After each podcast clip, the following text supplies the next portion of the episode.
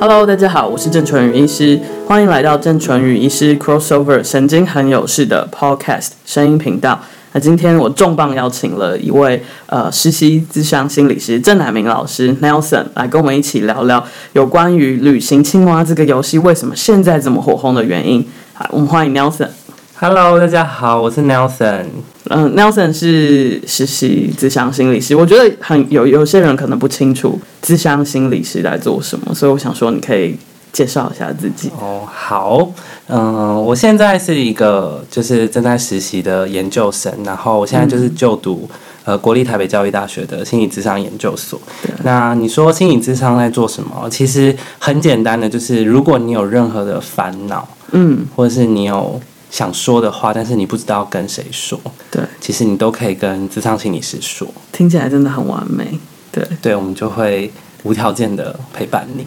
真的太棒了。对，所以因为就是 Nelson 老师就对于呃心理啦，或者是很多有关于社会互动跟人际关系的事情是很了解的，所以我就。因为我们最近就是聊到有关于旅行青蛙、哦这个对对 app 对这个游戏，这个然太后火红了。对，然后因为就是其实它是一个很简单的软体，很简单的游戏，嗯手机的游戏。那时候老师可以跟大家介绍一下它这个游戏。好，嗯，我相信那很多人一定都有玩过这个游戏。那它其实是一个非常简单，但是画风很美，我觉得很漂亮的一个游戏。嗯，那你就是它就是一只青蛙，然后你就。呃，你可以帮它准备行李，然后它就会出去旅行，对然后它就会寄一些很漂亮的明信片给你。对，然后游戏的主轴大概就是这样，其实它没有很多什么冒险、刺激或者是对，没有很新山色的东西，其实完都全没没有对它就是一个很疗愈的小游戏。对，而且非常简单。嗯，可是它就是在台湾跟日本造成很大的轰动，这样子。对对，好，所以我们今天就来聊聊这个 app。那因为呃是过年期间嗯嘛，然后我跟 Nelson 老师就想说，我们可以就是穿插一些小桥段，就是我们女想性节目对，就是我们可以唱一小段的《旅行的意义》这首歌给大送给大家，对当做我呃新年快乐的祝贺礼这样。对， 好，那我先清一下喉咙。好，那这是呃陈绮贞对的作品，这样《旅行的意义》。对，好，好。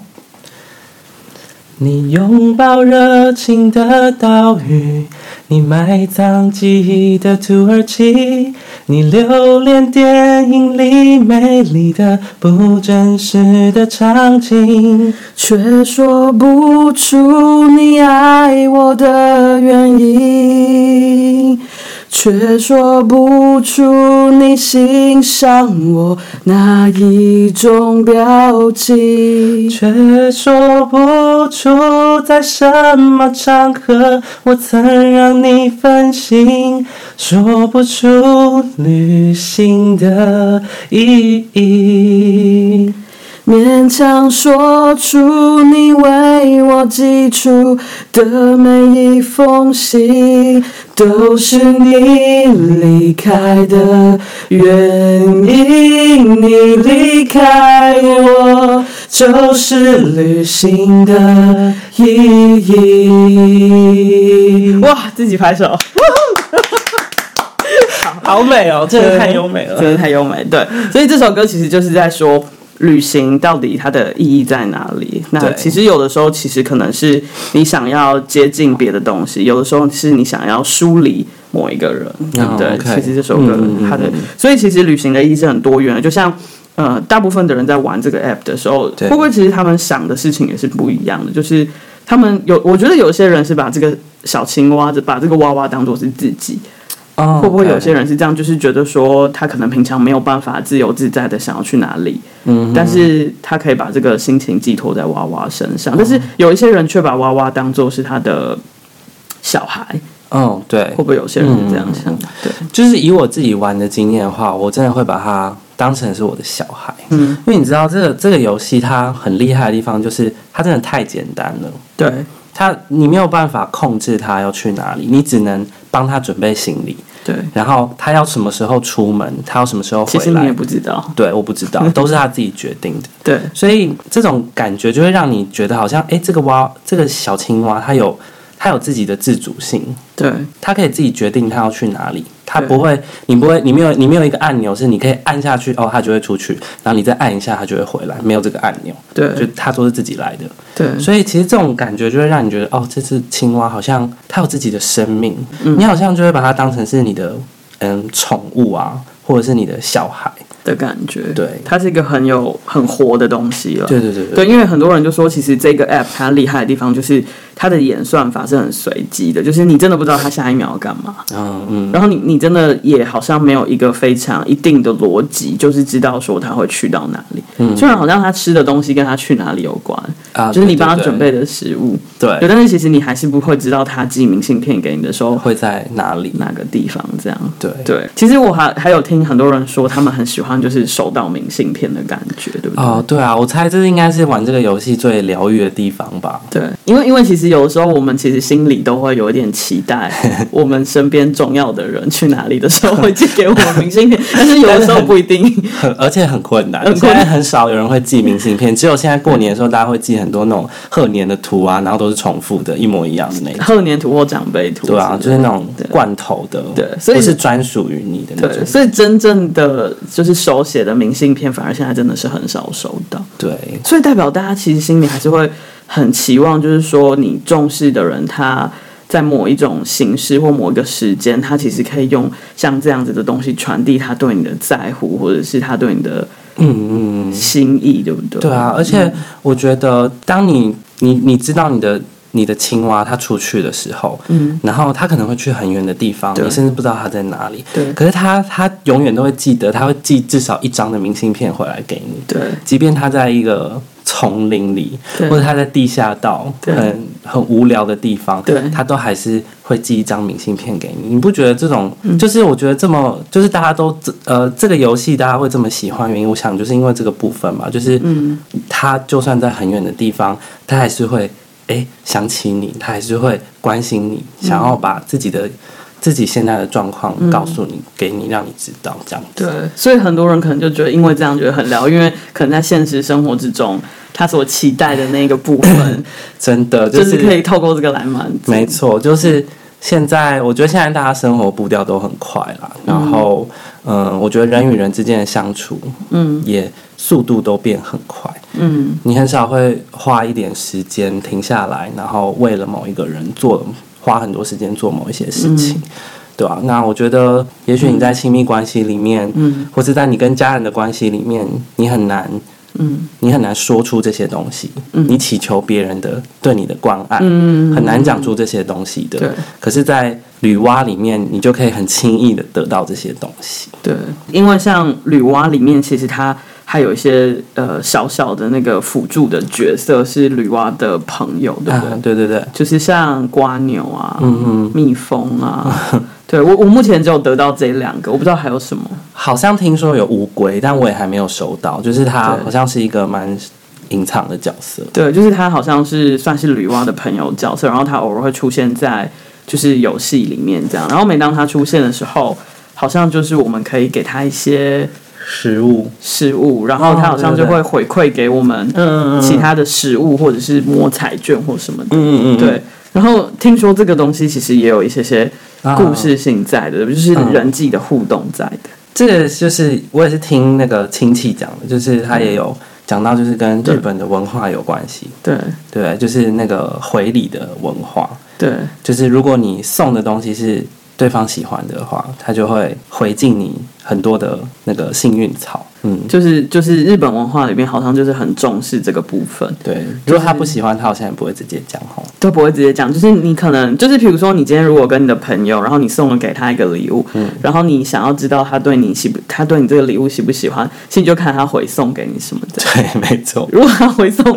给你就是什么一根香肠，或什么之类可的能就就，OK，就 OK，对，但是如果没有很喜欢他回送回送给你一个很贵重的礼品，就代表他其实很喜欢这个东西。对对对对。日本人也挺妙的吼，就是他们其实很多事情是不会直接就讲很迂回啊，都不会直接讲，对，所以对所以他们就是一个很有礼貌的名字，对，很有礼貌啦。但是有时候相对是是有小小压抑，没错有没点小错压抑，而且你要一直去猜别人在想什么。对对。那你觉得就是这个 app 还有对你有什么造成什么样的印象？就是比如说你你会在里面想到就是一些什么人生的相处之道啊，或者什么？我觉得就是我蛮喜欢这个游戏的一个部分，就是说，就像我们刚刚提到的，就是你没有办法决定他什么时候要离开，什么时候要回来。对所以我觉得这其实跟我们现实生活中的人际关系很像。对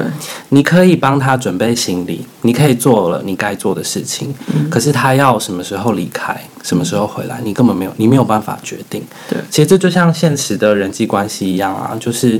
你没有办法期待别人做些什么，嗯，你只能做好你自己的部分。对，对，这是我在玩这个游戏里面，我觉得我学习到最大的部分。嗯，对，就有时候其实我们会很 很很希望就是别人可以照着我们的想法走，我觉得难免吧，多多少少。对啊对尤其是当你为他做了一些东西，譬如说你你为他准备了这些食材或什么的，你让他。去旅行，可是你就会期待说，怎么他都没有寄明信片给我？对，或是他都没有去你想要他去的地方。对对，这个也是一个京都对不啊，对我想要他去京都多对，漂亮。哎你就想可是说，我对就已经准备那个食物给他，为什么他都没有去去那个地方拍那个照片？对，没错。对，其实真的可以从玩 App 里面发现，其实自己个性上面的一些特质。啊对对对对对，它其实会暴露一个人没错的心理没错是怎么样。没错，像像我有些朋友就会就是在玩那个时候，他就会说：“天啊，怎么驴蛙又回来了？什么我不是才刚帮他准备，怎么怎么他怎么一下就回来了？”嗯就是对我对希望他就是去玩呐、这样。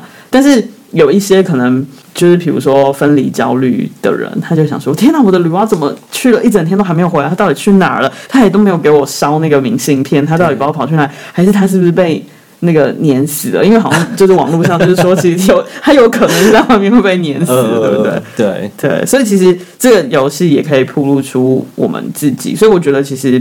嗯很好，就是说我们可以从玩游戏的过程里面，其实我们可以多了解多一点点的自己，对对对对对嗯，然后你就会知道说，其实自己平常就是在跟别人相处的时候，可能你的想法或你的弱点，也许是什么，嗯，然后可以稍微做一点点的调整或修正，我觉得其实还蛮有趣的。嗯，同意同意，那今天非常谢 谢乃明老师。那我是很希望，就是虽然乃明老师还没有答应我，但是希望之后就是可以邀请乃明老师，就是跟我们进行一系列有关于呃心理或者是时事的结合的一些话题，因为。这没有在刚刚的 round down 里面。这没有，对对，这个的确是没有人。对，但是我就是假借就是大家的名义，就是盛情的邀请老师，因为我觉得其实我们现在很多很多的身体的症状，其实包括、啊头痛啊、晕眩或失眠，这些我很常很常碰到的病人。对，其实我们都会发现说，这些东西是由于很多的时候是很多的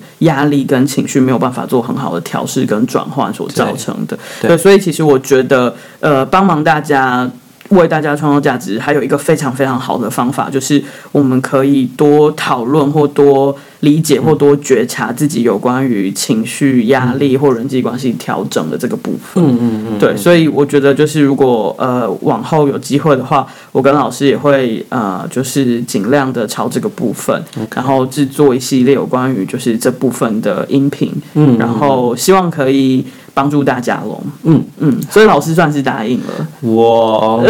好，我答 应，这就像我是是被逼的。好这就像是就是求婚的时候一定要找很多的人来的对，就那是个你没道有办理无法拒 绝的那种感觉。好好，那就非常谢谢老师，然后好 谢谢，呃，今天我们的音频就到这边。那更多的资讯，期待大家就是继续追踪我们的 podcast 哦。下次见，下次见，拜拜